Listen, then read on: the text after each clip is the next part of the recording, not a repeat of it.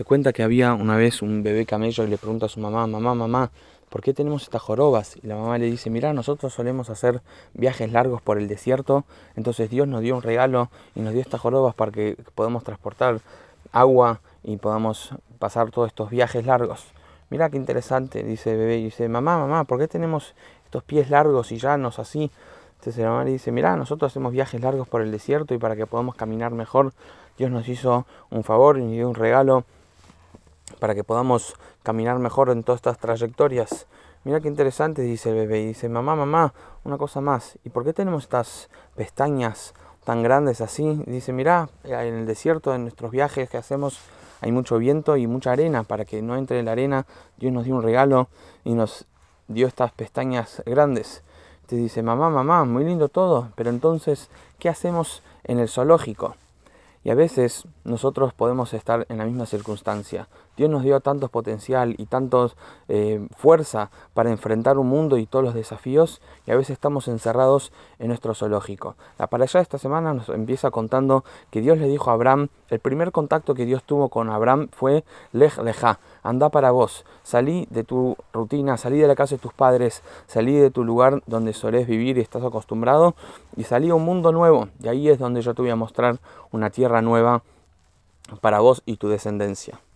En el camino, Abraham se encuentra que hay hambruna donde él está y tiene que sí o sí enfrentar a Egipto. Cuando llega a Egipto, el faraón le atrae la esposa de Abraham y Abraham le dice a Sara que diga que ella es su hermana, así no la secuestran para que el faraón, como era la costumbre del faraón, y así fue que después de ese desafío que Abraham tuvo que pasar por hambruna, Hashem le dice, seguís pasando las pruebas, por lo tanto te voy a dar a vos y a tus generaciones la tierra de Israel, tal como yo te había prometido. La esposa de Abraham, Sara, en verdad se llamaba Sarai al principio, ella no podía tener hijos. Y así fue que Sarai le da a su sirvienta Agar para que tenga un hijo y ahí nace Ismael. Pero Hashem le dice a Abraham, yo todavía te voy a dar a vos un hijo con Sarai.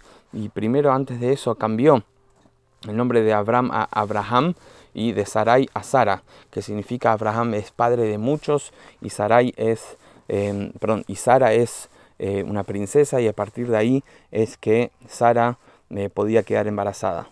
Al final de la parashá nos cuenta que Abraham hizo el Brit Milá y Hashem pone esto como el, pacto. Brit significa pacto entre Hashem y todas las generaciones que a partir de los ocho días que el bebé nace es que ya tiene que hacer este pacto con Dios. Y este pacto es algo que nos conecta más allá de la razón, esto es todo el punto de un pacto, y nos conecta con, con Dios en nuestra esencia. Y para terminar con una historia, había el famoso Rebzushe. Rebzushe tenía muchos alumnos, era un gran sabio, pero él estaba llegando al final de sus días. Y un día lo encuentran sus alumnos acostado en su cama muy triste y le pregunta a Rebzushe qué pasa. Y dice, cuando yo llegue al cielo, no me van a preguntar, Zushe, ¿por qué no fuiste como Moshe Rabbeinu? No me van a preguntar, Zushe, ¿por qué no fuiste como Aarón o como el rey David? Me van a preguntar, Zushe, ¿por qué no fuiste Zushe? ¿Qué significa? Dios nos dio a nosotros todo un potencial y toda una esencia individual que cada uno tiene que enfrentar y descubrir y, llevar adelante a cabo en su vida. Y esta semana, en la allá del Ejlejá, tenemos la fuerza de salir y, y encontrarnos a nosotros mismos para enfrentar un mundo nuevo. Shabbat Shalom.